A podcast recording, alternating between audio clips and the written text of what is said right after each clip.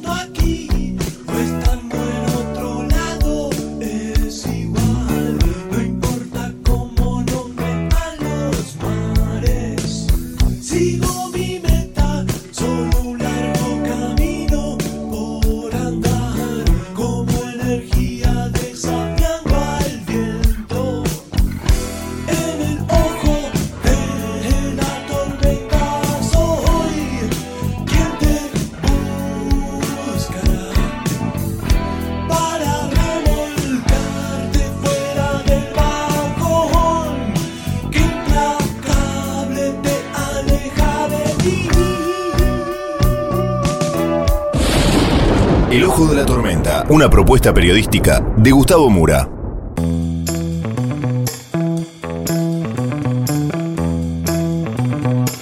Bienvenidos al Ojo de la Tormenta, el episodio de hoy. ¿De quién es la culpa del faltante de naftas?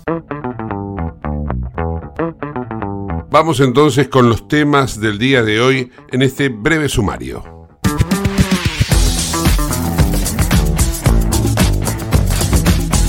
Las petroleras trabajan con prefinanciación de exportaciones, compensando sus importaciones, de manera tal que no tiene nada que ver la bajada de barcos con el tema del Banco Central. Hace 15 días, en medio del proceso electoral, empezó todo un ruido de que del día después de las elecciones había una devaluación. Y hubo retención de stock. Y después, cuando no hubo devaluación, vino un segundo ruido que es vence el congelamiento de precio. 20, 40, que cuánto va a ser el aumento. También hubo retención de stock de las petroleras. Por eso fui muy duro ayer, lo reitero, si no normalizan no sale más un barco de exportaciones. Este es el descargo del gobierno acerca del faltante de combustibles, pero el run run de la especulación recae precisamente en masa. Me presento, soy Sebastián Fuentes, Estoy como encargado de turno en la terminal de Puma de Campana. Les comento la verdad de la milanesa. Tenemos almacenada 20 millones de litros de nafta, 25 millones de litros de diésel, 7 millones de litros de premium. Estamos llenos de combustible, los camiones no están viniendo a cargar y esto es todo un arreglo entre Massa y Tongolini para no despachar combustible, darle el beneficio a las petroleras y a los estacioneros de aguantar así un par de días después liberar que se hagan pingües negocios con el aumento del combustible, pero el negocio grande lo hace Massa con Tongolini, que van a traer 10 buquecitos de afuera diciendo que no hay combustible, como les comenté, estamos llenos de combustible, y con esos 10 buquecitos que van a traer, ahí está el verdadero negocio del gobierno. Esos 10 buques que van a traer, cada buquecito eso lo vamos a estar pagando por 10, y ahí está el negocio de ellos.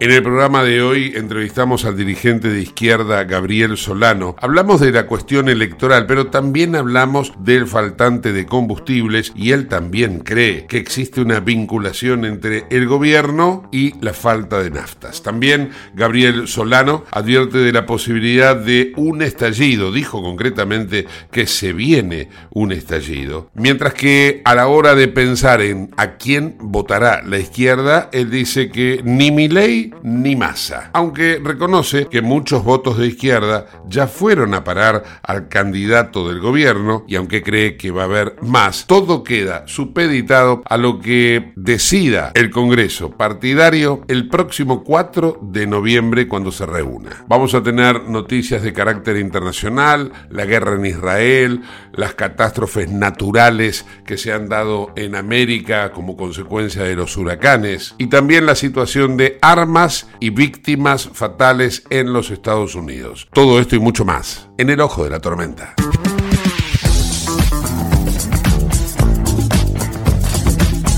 Auspicia este programa Autopiezas Pana. Más de 30.000 productos en stock y más de 30 años brindando seguridad para tu vehículo. No te olvides de visitarlos en la web pana.com.ar o llamarlos al 42504220. Autopiezas Pana, tu socio estratégico. Dirección Avenida La Plata 1933, Quilmes Oeste.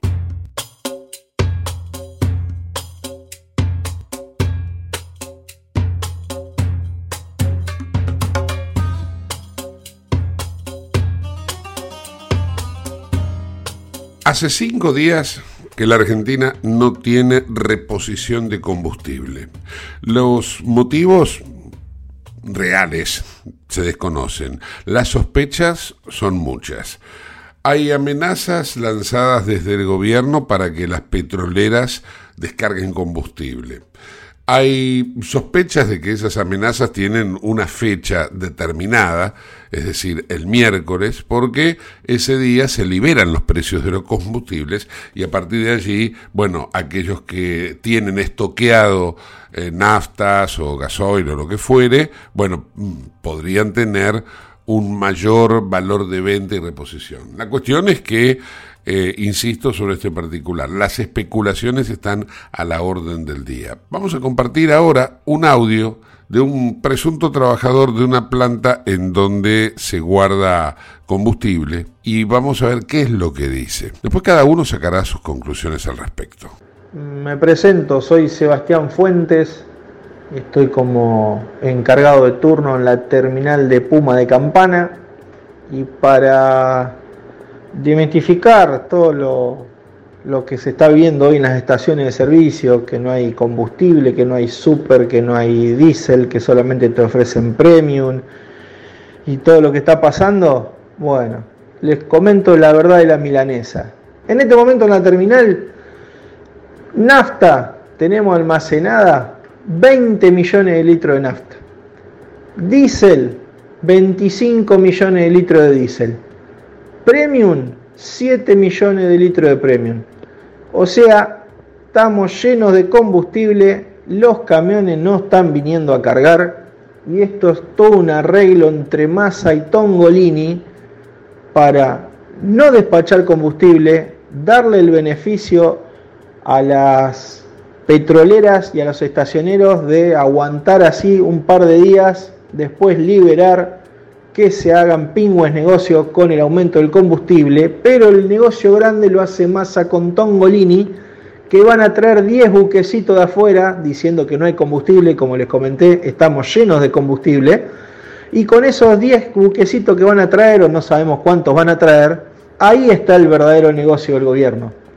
Esos 10 buques que van a traer, promedio traen, si son externos, están trayendo 50 mil metros cúbicos de combustible aproximadamente. Cada buquecito de eso lo vamos a estar pagando por 10 y ahí está el negocio de ellos. Así que pobre la gente que está yendo a la estación de servicio y no consigue combustible, pero nosotros acá estamos llenos de combustible y los camiones no vienen a retirar el combustible para llevar a la estación de servicio, por eso un arreglo entre el gobierno, los estacioneros y las petroleras. Tal como escuchábamos en el sumario de apertura, Sergio Massa, ministro de Economía y candidato presidencial, también habló sobre esta cuestión, hizo el descargo, pero responsabilizó netamente a las petroleras. Escuchemos. Las petroleras trabajan con prefinanciación de exportaciones, compensando sus importaciones, de manera tal que no tienen nada que ver la bajada de barcos con el tema del Banco Central. Hace 15 días, en medio del proceso electoral, empezó todo un ruido de que del día después de las elecciones había una devaluación. Y hubo retención de stock. Y después, cuando no hubo devaluación, vino un segundo ruido que es vence el congelamiento de precio. 20, 40, que cuánto va a ser el aumento. y también hubo retención de stock de las petroleras. Por eso fui muy duro ayer, lo reitero, si no normalizan no sale más un barco de exportaciones. Las empresas petroleras argentinas están batiendo récord de producción, récord histórico, historia económica argentina, el más alto de producción este año. Están batiendo récord de exportación y además tenemos una situación de precio adicional que es la guerra primero de Ucrania y después la guerra, el conflicto que se desata en Israel, generan una suba del precio internacional. En paralelo, el sector petrolero argentino tiene beneficios impositivos para exportar y tiene beneficios cambiarios para exportar. Ahora, eso tiene un límite. ¿El límite cuál es? Que abastezcan el mercado local. Queda ahora a consideración de cada uno ver a quién se le cree. Comunicate con nosotros al 11 59 65 2020, el WhatsApp de Late.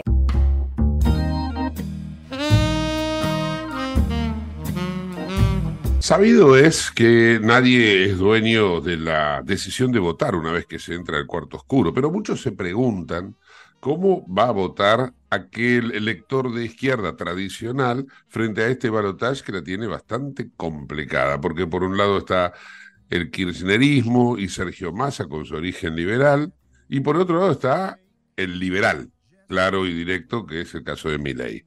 Gabriel Solano, dirigente de izquierda, probablemente nos ayude a entender un poco cómo puede llegar a votar ese elector tradicional del partido que él representa. ¿Cómo estás, Gabriel? ¿Cómo estás?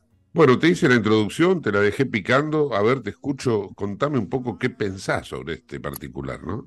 A ver, primero, una cosa que me parece importante tener en cuenta, que, que nosotros somos un partido político eh, bastante extendido en todo el país. Estamos en los 24 distritos con mucha militancia. Sí y una posición final requiere un debate dentro del partido. Nosotros nos vemos sorprendidos cuando un partido al otro día fija una posición y dice, ¿cómo, cómo, se, cómo se debatió de un partido algo en 24 horas o en, o en una reunión clandestina tipo 12 de la noche como la que hizo Macri con Milei? Eso no son partidos políticos, eso somos un partido político. Y tenemos un plenario el próximo sábado 4 de noviembre para definir nuestra postura más precisa frente al balotaje. Dicho esto, no es que no te puedo decir nada, te puedo decir varias cosas. Porque no partimos de la nada, partimos de. Me entiendo, sí, sí, sí. una caracterización, de una consideración. La primera es que nosotros, y esto es importante, eh, políticamente no apoyamos a ninguno de los dos candidatos. Esta es una definición clave para nosotros.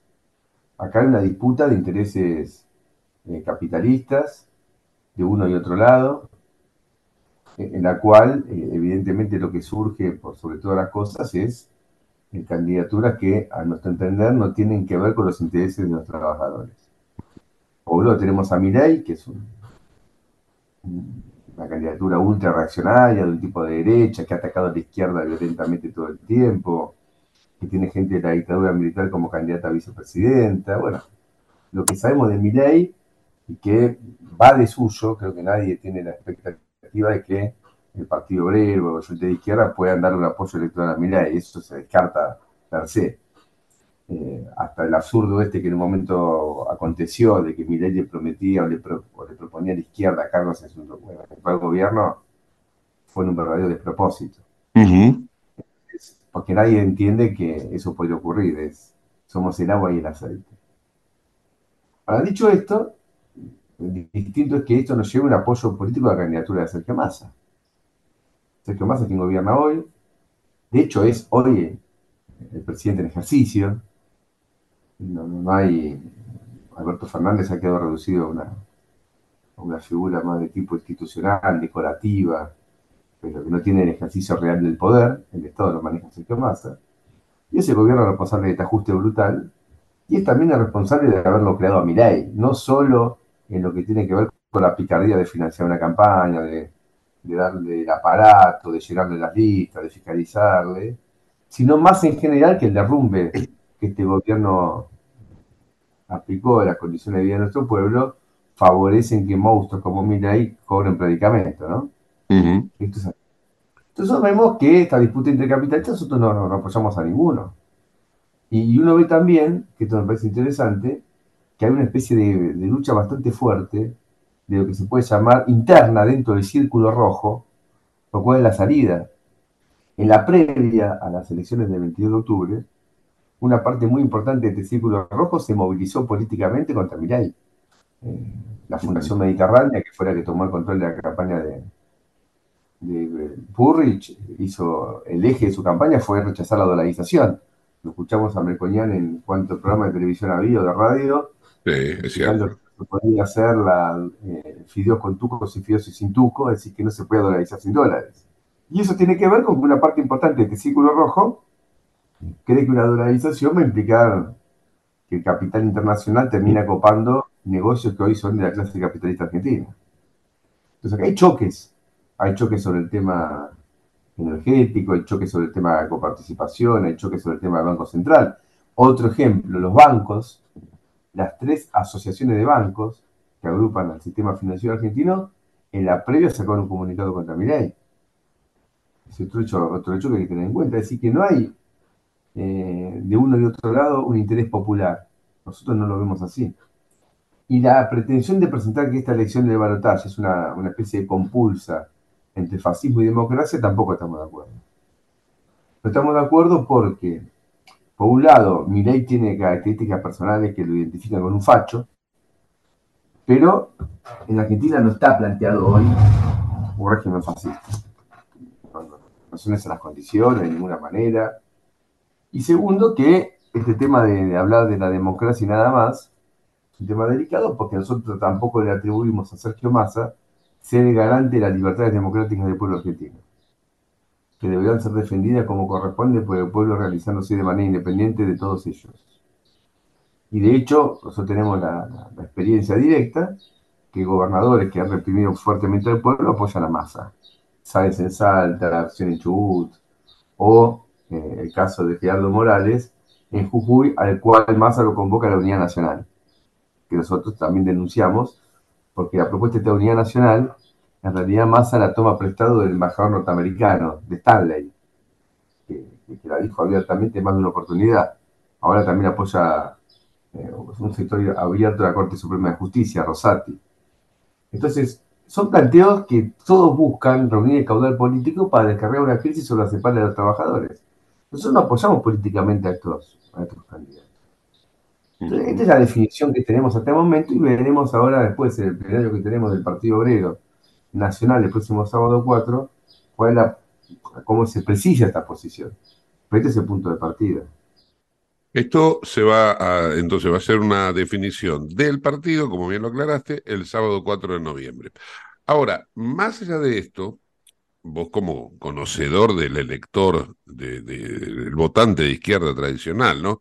El promedio, ¿cómo crees que puede reaccionar? ¿Va a votar de acuerdo a lo que diga el Congreso o va a votar de acuerdo a su conciencia y va a mirar y va a decir, prefiero a este, prefiero al otro o prefiero en blanco? ¿Cómo, ¿Cómo crees que puede resultar la decisión individual, no la del partido que ya me quedó clara? Claro. Mira, eso hay una gama de posiciones y de experiencias que son difíciles de unificar. Es normal que así sea. Eh, a nosotros ya nos pasó en la elección general tuvo una parte de nuestro electorado que teníamos o potencial que se fue a votar a Sergio Massa porque no quería que gane Milei. Y como estaba la posibilidad de que Milei gane en primera vuelta, o al menos no se estaba la posibilidad, al menos se la agitaba, y la agitaba el propio Milei, entonces eso ya ocurrió. Entonces no se nos escapa que una parte de nuestro electorado puede, por ejemplo, ir a votar a Massa. De hecho, han, han eh, sido publicadas encuestas. Que no claro, yo, te preguntaba porque, ya que estamos, le comentamos a la audiencia que hoy, por ejemplo, ha salido una nueva encuesta, porque están todos los días saliendo encuestas, pero eh, si bien no hay que darle bola a las encuestas, te marca una referencia. Por ahí esta, esta consultora merece un poquito más de respeto, por lo que yo sé no está tan operada como otras, es la encuestadora Opinaya. Y ahí dice que los votantes de Bregman eh, que sería el voto de izquierda, se inclinan más por masa que por mi ley. Entonces, por eso es la, consulta que yo te hacía, Gabriel. Sí, no, no, es probable que así sea. O sea, no, yo vi esa misma encuesta que vos decís, y si bien no tengo claro cómo se hizo, su metodología, y no soy experto en encuestas, no es mi, métier, me suena verosímil, si vos querés. me suena verosímil, que puede ser así. Es decir, que puede haber una, una mitad de nuestro electorado que opine de ese modo. Está bien, eh, es una... Eh, acá hay que tener en cuenta otro hecho, que, yo te lo dije, pero me parece importante, que el balotaje tiene algo de chantaje. ¿Por qué? A ver. y bueno, porque, a ver, acá hubo dos elecciones ya. Hubo una paso y una general. Sí. Pensá que Massa arrancó eh, la elección con un 20%, que fue lo que sacó la paso. Ahora sacó el 36% en las generales. Entonces, el balotaje quiere convertir en mayoritario a un candidato que es minoritario. Y tiene algo de chantaje al electorado, pues yo ya voté dos veces, ya está claro quién quiero votar. ¿Por qué me hacen votar tres veces? ¿Por qué me hacen elegir por una opción que no es la mía? Sí, sí, es cierto. Y tengamos en cuenta lo siguiente, aparte como sacar la historia y no la teoría política. En Argentina el balotaje no existía. Se creó con la reforma electoral del 94. No es una institución y vino acompañada de un intento de reforzar un presidencialismo que tenía, digamos, como otros instrumentos los de, los de NEU y compañía, ¿no? Entonces, acá hay algo que para el elector también es un chantaje. Eh, si toda elección hubiese sido en el año 88, 89, ganaba más ahora, chavo, se acabó. Claro. No había tanta vuelta. Entonces ahora quieren que Massa tenga, o Milei tenga el 51% de los votos, la mitad más uno, el 50,1. ¿Y para qué? Para hacer lo que ellos quieren. Yo no, no tengo esa, entonces acá hay una, especie de chantaje al electorado y frente a ese chantaje, bueno, hay diferentes formas de reaccionar. Yo no estoy juzgando a nadie cómo va a votar. Lo que te quiero decir es que nosotros como partido, políticamente no podemos apoyar ninguna de las dos candidaturas. Bien, ¿Cómo se va a expresar exactamente eso eh, en, el propio batalla, en la, forma del voto? Tenemos un, plenario el próximo sábado. Yo tengo una posición que la quiero llevar ahí. Y bueno, pero políticamente no podemos apoyar a ninguno de los candidatos. Y ahora, eh, en el caso tuyo, le pregunto a Gabriel Solano, ¿no? Eh, ¿Vos ya tenés asumido tu voto? ¿Lo vas a llevar así, tal como lo tenés pensado, al Congreso? ¿O vas a esperar que el Congreso te defina y ahí vas a tomar posición? Yo tengo mi posición. Lo que pasa es que no te anticipo ahora, porque como yo también cumplo una función de ser vocero de un partido, ¿no? me gustaría no condicionar públicamente a nadie, claro. porque tenemos un congreso de este tipo, que yo aparte lo quiero revalorizar, porque me parece que cuando se habla mucho de los partidos políticos, para que un partido sea una cosa real, y no solamente que se obedezca a un dirigente que después reparte prebendas, tiene que haber una deliberación interna. Eh, es también la forma democrática de que todo el mundo pueda estar en un partido, incluso aunque no se haga su posición, porque vos te quedaste tranquilo que te dio la instancia para debatir, ¿entiendes? En cambio, vos te enteraste el martes que ayer anoche hubo una reunión y se resolvió algo y nadie, te consultó. Y bueno, eso es un convidado de piedra, nosotros no. Ahora, en el partido hay una unanimidad de que no apoyamos políticamente a ninguno porque nos hemos enfrentado. Lo de Milei, insisto, va de suyo porque es un candidato ultra reaccionario. Ha dicho de la izquierda las peores cosas que se pueden decir, se va a aplastar físicamente a la izquierda hizo expresiones de características nazis cuando decía, por ejemplo, somos estéticamente superiores, es decir, es decir, una raza superior a otra, que ya no sea una raza, sino una especie de, sector político superior hasta estéticamente, una cosa muy extraña. Pero a Massa lo hemos enfrentado todo este tiempo. Claro. Somos los que más hemos luchado contra este gobierno. Entonces, que no hay un apoyo político a ninguno de los dos eh, es, es absolutamente claro y es el punto de partida del debate que tenemos. Bueno, dejando de lado ahora estas cuestiones electorales, Gabriel, te pregunto un poco también por la coyuntura, porque estamos viviendo una situación, la verdad, increíble, en, literal de la palabra, que es en un país productor de combustible que no hay, no hay nafta. Está virtualmente eh, paralizado y si no está paralizado está condicionada la producción, eh, el trabajo, todo como consecuencia de la escasez de combustibles. ¿Cómo observas esto y cómo lo analizás? Porque hay de todo. Hoy escuché un audio donde dicen que esto es una especulación hecha por Massa y los y las productores y, expendedores de combustible, las petroleras, mejor dicho, para esperar el aumento del primero de noviembre. Contame un poco cuál es tu visión. Mira, para mí, de alguna manera, lo, que pasa con la nafta es una, un resumen del país. O O es evidente que acá lo que ha habido es una enorme especulación porque eh, a los que extraen combustible le, conviene muchísimo más la exportación porque pueden embolsarse el precio internacional que la venta en el mercado interno. Eh, y se ha llevado adelante, por lo tanto, una, una política de exportación muy fuerte, que además va aparejado con una desinversión en el mercado interno, porque voy a lo siguiente, Argentina produce combustible, pero vos no puedes ponerle al auto la nafta, tenés que hacer un proceso. ¿Se entiende? No es que vos sacás la nafta y la podés, sacás el, petróleo, lo tenés que convertir en nafta, el petróleo.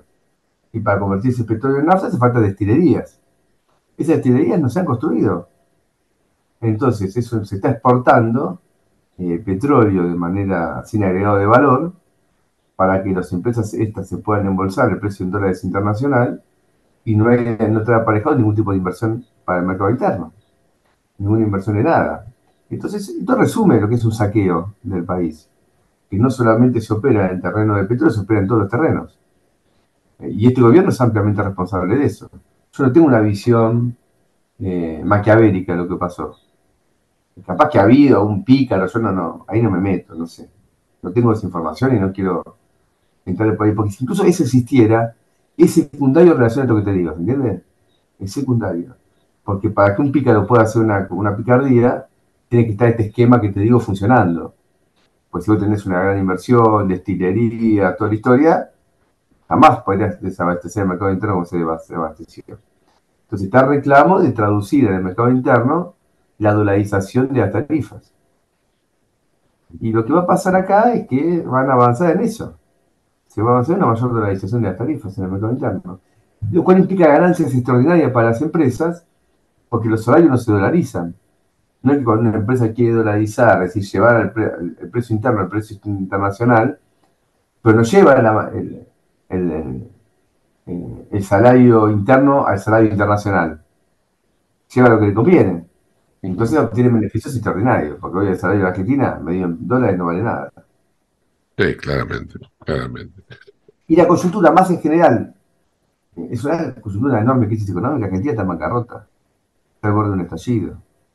Esto es así. ¿Está al borde de un estallido? Y sí, escúchame, los desequilibrios económicos que se han, que se han eh, reunido en Argentina son enormes y son francamente explosivos francamente explosivo. Vos sabés que lo que te voy a decir no te lo digo con maldad, sino que por el contrario te lo digo con responsabilidad de lo que te corresponde como dirigente de izquierda. Eh, sabido es que la izquierda y algún sector reaccionario eh, del peronismo son los administradores de un estallido. Eh, ¿Esto vos lo estás diciendo con conocimiento de lo que decís o lo decís como una, una, idea que puede llegar a ocurrir sin manejo tuyo? No, no, yo estoy diciendo que nosotros vamos a hacer esta llamada, nadie puede hacer esta llamada. Acá lo que hay es una, tenemos una inflación del 140, 150%, con una brecha cambiaria del 200%, con presiones de valuatorias enormes, con presiones a tarifazos tan grandes que te das cuenta que lo quedamos sin nafta, eh, con un banco central que está completamente saqueado y quebrado. Juntar todo eso y es explosivo. No, no, eso no entiendo. Ahora, eh, yo te preguntaba por la, por la reacción, la reacción social, Gabriel. Ah, bueno, pero la reacción social, si hay una crisis como la que yo te digo, ojalá exista. Porque de no mediar una reacción social, lo que pasa es que ese estallido lo paga el pueblo. ¿Quién pagó el estallido del 2001? ¿Quién paga? los estallidos se terminan siendo finalmente confiscaciones de los trabajadores. Sea porque una devaluación monetaria licúa los salarios, sea porque licúa los presupuestos públicos de salud, educación, sociales que están medios en pesos, sea porque se confiscan los depósitos, sea porque una caída de la actividad económica viene de la mano de eh, una caída de los puestos de trabajo y entonces viene acompañada de despidos muy importantes. Todo eso es así. Es advertir a los trabajadores que esto puede pasar o que va a pasar para que se preparen. Y no, no decir nada para que los agarre de imprevisto y con una burocracia sindical completamente corrompida y vendida como tenemos en Argentina, los laburantes paguen con despido, caída de los salarios, la jubilación, eso no quiero más. Hay algo que entonces no termino de entender de esta charla, Gabriel, que, es, que es lo siguiente. Si eh, esto no, esto no significa que yo esté a favor o en contra de alguien, simplemente estoy sondeando qué es lo que, qué es lo que se interpreta. ¿eh?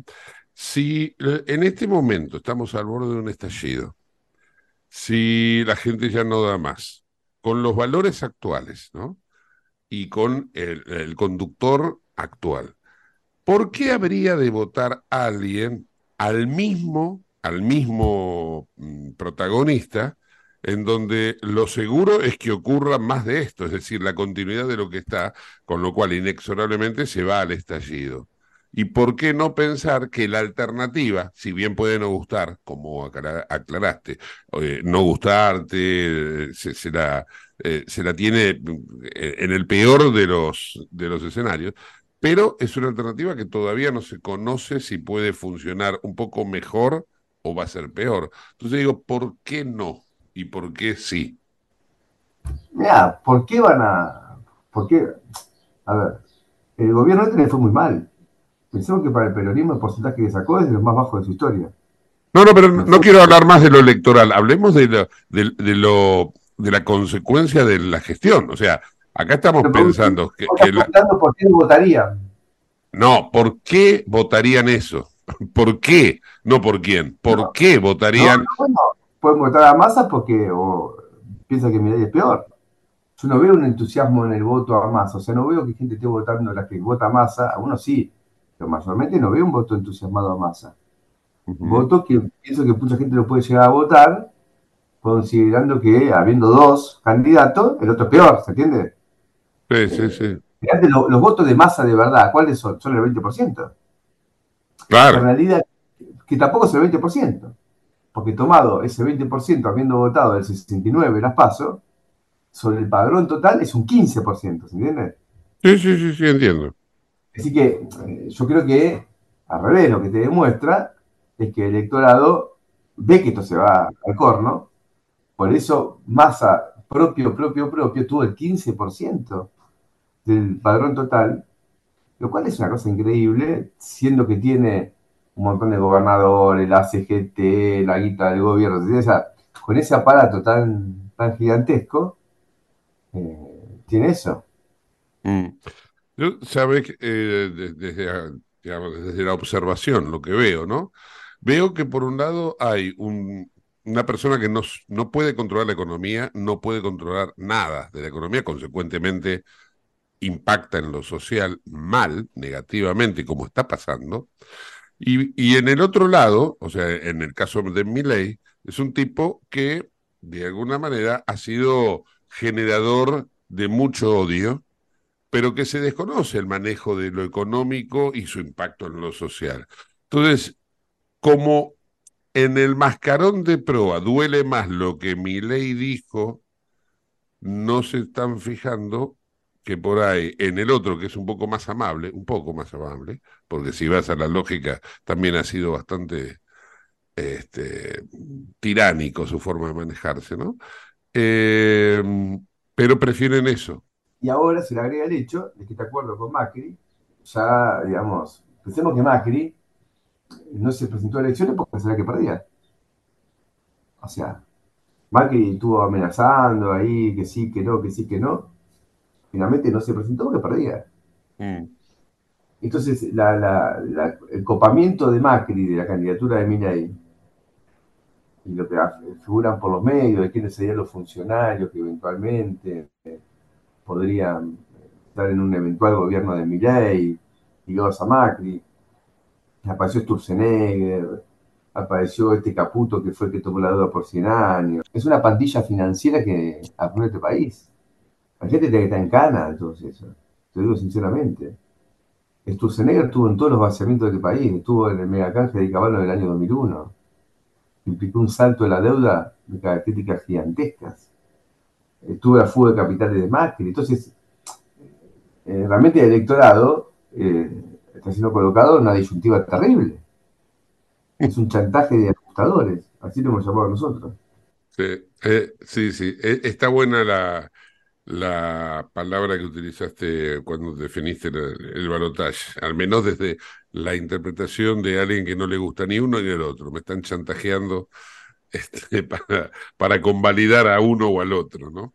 Claro, eh, y nosotros en nuestro nombre no. En nuestro nombre no. Porque finalmente voy a lo siguiente, ¿cuál es la función de la izquierda acá? Tener que. Acá es un tema importante. ¿Para qué estamos nosotros? Nosotros estamos para tratar de construir una alternativa distinta a todo esto. No para salvar las papas de esta gente que nos está liquidando. Yo asumo la responsabilidad como dirigente de la izquierda, de mi partido, el Partido Obrero, de luchar por construir una alternativa distinta a esto. Nosotros no estamos para ver, para elegir entre estas dos alternativas tan negativas. Está claro. Si no apoyamos políticamente a ninguna, insisto, tenemos un plenario 4 para poder ponderar todas las opiniones y, llegar a una votación. Pero en cualquier caso, jamás va a ser sobre la base de apoyar a uno o a otro. Gabriel, te agradezco muchísimo este tiempo. Te mando un fuerte abrazo. Abrazo, ¿eh? Chao, chao. Gabriel Solano, dirigente del Frente de Izquierda, en el ojo de la tormenta.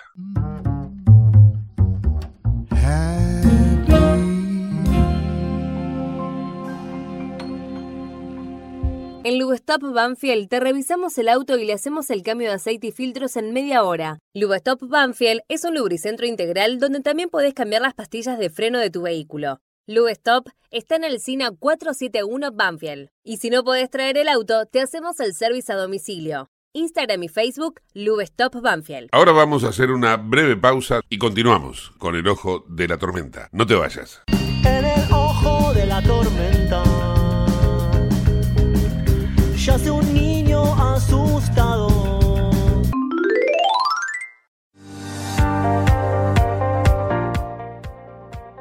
Urgente. La Subsecretaría de Atención Primaria y Salud de Merlo informa, todo paciente adulto con síntomas o sospecha de dengue debe concurrir a la guardia del Hospital Eva Perón, ingresar por la calle Pasteur, acercarse al mostrador, anunciarse y de ahí se lo derivará al consultorio correspondiente. Los síntomas del dengue son fiebre acompañada de dolor detrás de los ojos, de cabeza, muscular y de articulaciones, náuseas y vómitos, malestar intenso general, aparición de manchas en la piel, picazón y o sangrado de nariz y encías. Entre todos podemos combatir al dengue. Gobierno del Pueblo de Merlo, Intendencia Menéndez.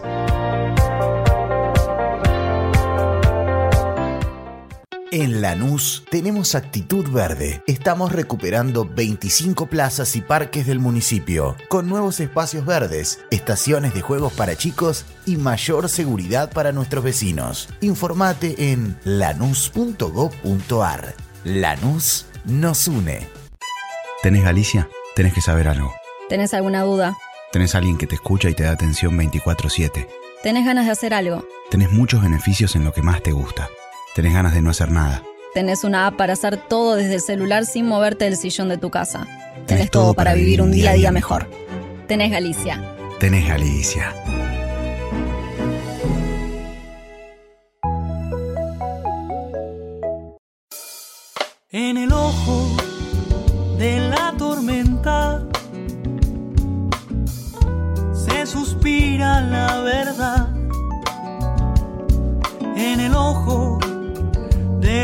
Tormenta.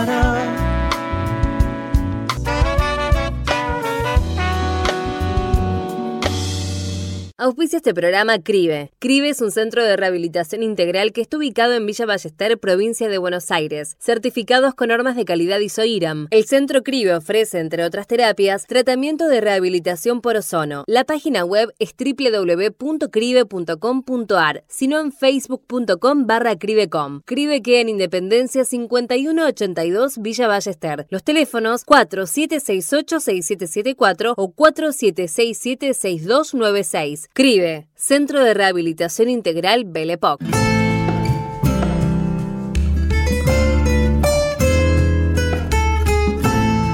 Vamos a compartir ahora un completo panorama de noticias internacionales elaborado por la cadena Telemundo con información procedente de México por el paso del huracán Otis, pero también complementando todo lo que tiene que ver con el resto del panorama internacional. Arrancamos en México, donde días después de la devastación dejada por Otis, áreas de Acapulco que parecen zonas de guerra y donde la población hace largas filas para obtener tan solo agua potable. Nuestra corresponsal Isa Osorio tiene más sobre la situación que predomina ahí. Montones de muebles, colchones, ropa, todo lo que alguna vez fueron pertenencias y objetos queridos de las familias, hoy son basura llena de lodo que se aglomera en las calles de la colonia Renacimiento. Ella sola, ella sola, no tenemos que nos ayude. Y el llanto, que estalla cuando Leonardo intenta contarnos que perdió todas sus cosas con el paso del huracán. En un depósito de agua en la calle que los habitantes destaparon, decenas se juntan para obtener unas gotas de líquido, para bañarse y lavar su ropa sobre la acera. Leonarda aprovecha, es el panorama en la colonia Renacimiento a unas millas del puerto de Acapulco. Aquí el agua de la lluvia de Otis destruyó todas las casas. Ningún mueble, prenda o aparato electrodoméstico se salvó, pero Magdalena y su esposo no quieren dejar su casa porque temen que también comiencen los saqueos. No podemos estar solos también y tenemos que cuidarnos entre los vecinos.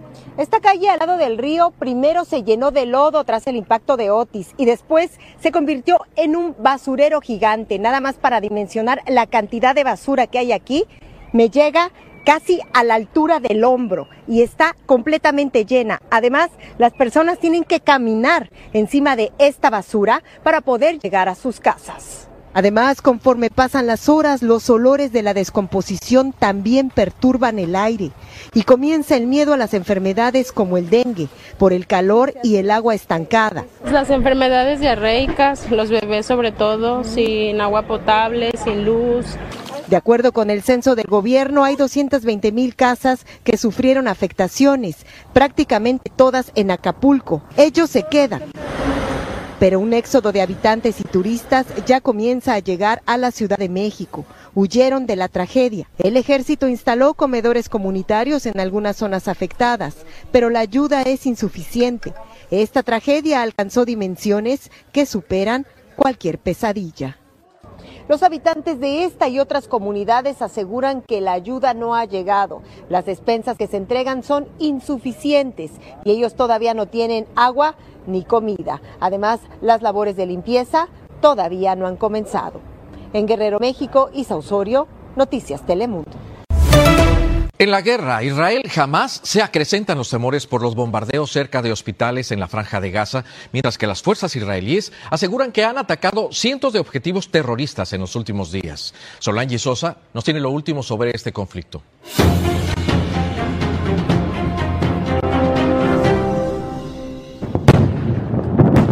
Respaldadas por tanques y aviones, las tropas israelíes llegaron hasta las afueras de la ciudad de Gaza, donde eliminaron cientos de militantes de Hamas que se trincheraron en edificios y trataron de atacar a las fuerzas de Israel.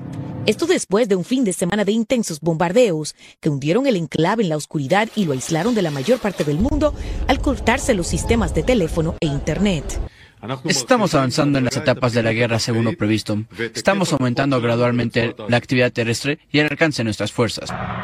Las fuerzas israelíes confirmaron en un comunicado ataques en Siria y en el Líbano a puntos asociados con el grupo militante Hezbollah respaldado por Irán, donde confirmaron que más de 600 objetivos terroristas en Gaza fueron bombardeados en los últimos días, incluidos depósitos de armas y posiciones de lanzamiento de misiles antiataque. Las lluvias de misiles ponen en peligro la vida de civiles en la franja. Que Dios se vengue de Israel. Esto es lo único que podemos decir. Impactando tan cerca como unos 200 pies del hospital Al-Quds en la ciudad de Gaza, donde miles de personas se refugian a pesar de las órdenes de evacuación israelíes, dijo un portavoz de la Sociedad de la Media Luz Roja Palestina a NBC News.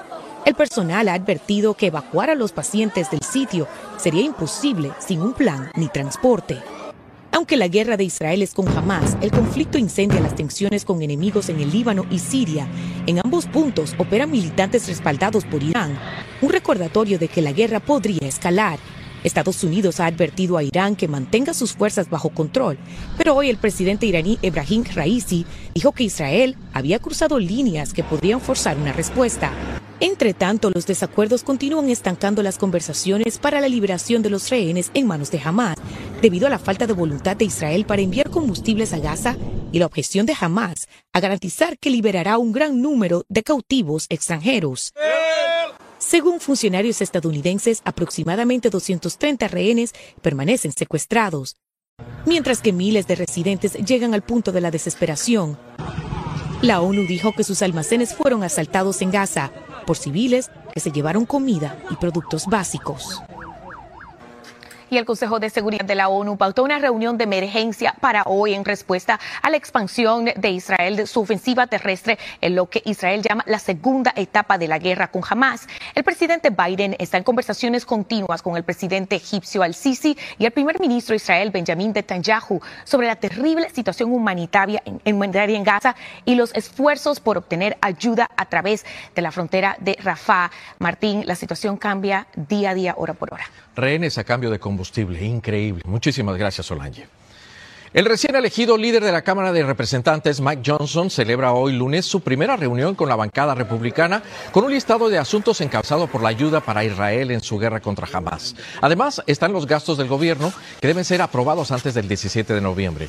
Johnson ya advirtió que si la Casa Blanca quiere enviar apoyo económico a Israel y Ucrania, tendrá que hacer recortes en algunos programas domésticos. Mike Johnson lleva ocho años en el Congreso, es cristiano, evangélico, ultraconservador y aliado del expresidente A los demócratas les preocupa que Mike Johnson fue uno de los líderes en el intento de anular los resultados de las elecciones presidenciales de 2020, en las que Donald Trump fue derrotado por Joe Biden.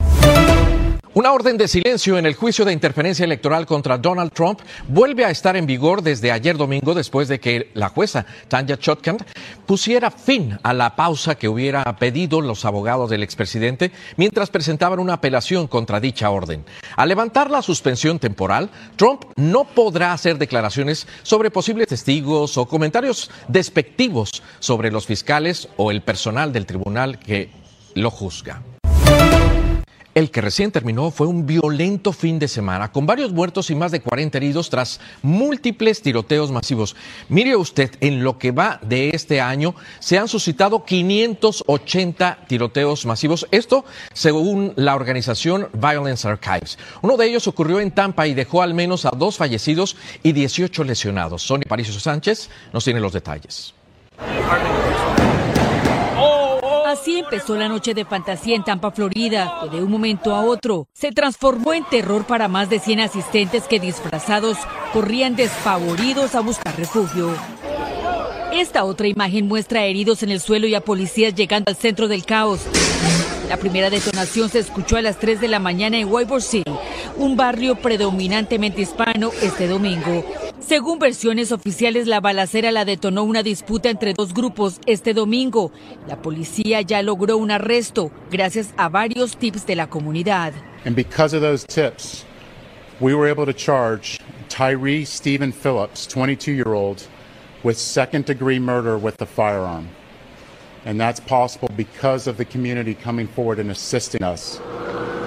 Estas imágenes se registraron en Indianápolis, en otra fiesta de Halloween, en la que un tiroteo le costó la vida a una mujer y dejó heridas a otras nueve, entre 16 a 22 años de edad, a las 12 de la noche. Several people have been detained and investigators are still working to determine their exact involvement in this incident. En el White Side de Chicago, una persona está detenida en conexión con una balacera que convirtió otra fiesta de Halloween en una noche sangrienta. Testigos le dijeron a la policía que el hombre llegó a la una de la mañana al lugar.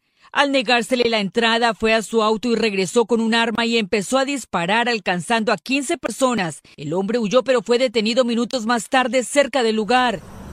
Horas antes, pero en Texarkana, Texas, tres personas murieron y otras tres resultaron heridas. Según la policía, cuando al menos dos hombres sacaron rifles y comenzaron a disparar en una fiesta, en la trastienda de un negocio también, en una fiesta de Halloween. Sonia Parizo Sánchez, Noticias, Telemundo. Terror de verdad. Miles de personas se reunieron en Lewiston, en el estado de Maine, durante el fin de semana para presentar sus respetos a las víctimas del tiroteo del pasado miércoles.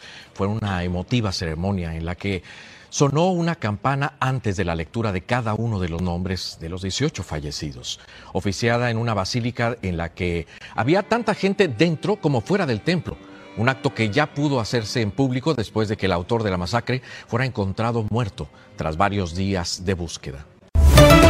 Y se dieron a conocer los resultados de la autopsia de la muerte del actor Matthew Perry. Sin embargo, no fueron concluyentes en tanto no se tenga el reporte toxicológico.